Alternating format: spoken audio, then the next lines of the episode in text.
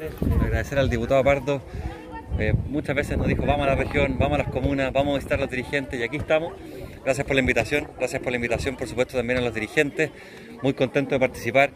Quiero agradecer eh, a nuestras autoridades en, la Ceremi, en el Serviu y sobre todo a los dirigentes. Quedé muy emocionado recién porque vi la emoción en eh, Carla, que es una de las dirigentes y por supuesto conmueve verificar que la alegría que le produce a ella, a su familia, a sus vecinos, espacios tan importantes, tan bonitos como estos y de calidad, porque ayudan, porque mejoran la calidad de vida, hacer deporte, por supuesto que tiene una serie de externalidades que todos conocemos, y recuperar espacios que podían estar perdidos también tiene eh, una serie de externalidades. Así que eh, vamos a ampliar el llamado para este programa hasta el 9 de octubre, de forma que las personas y las entidades puedan postular, porque estos son los resultados, alegría, deporte, sonrisas detrás de las mascarillas, uno alcanza a percibir a través de los ojos la sonrisa de las personas, así que es un orgullo para nosotros cumplir con lo que nos ha pedido el presidente, a los ministros nos quiere en el territorio, no en el escritorio, y aquí estamos hoy día.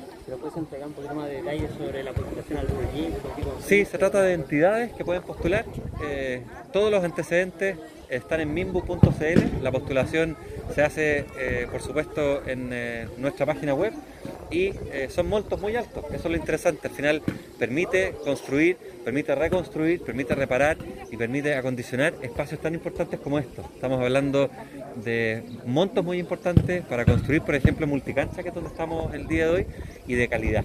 Cuando uno le entrega infraestructura de calidad a los vecinos, es una muestra de respeto, es una muestra de cariño y para eso están los gobiernos.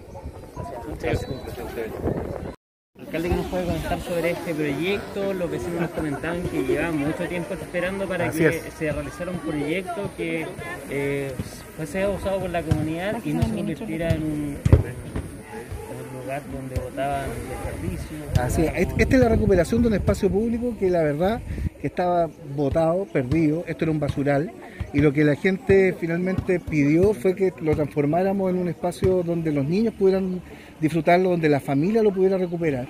Y acá, eh, hoy día, si hay una zona de juegos, hay una multicancha, y como esta realidad, hoy día se están interviniendo siete plazas.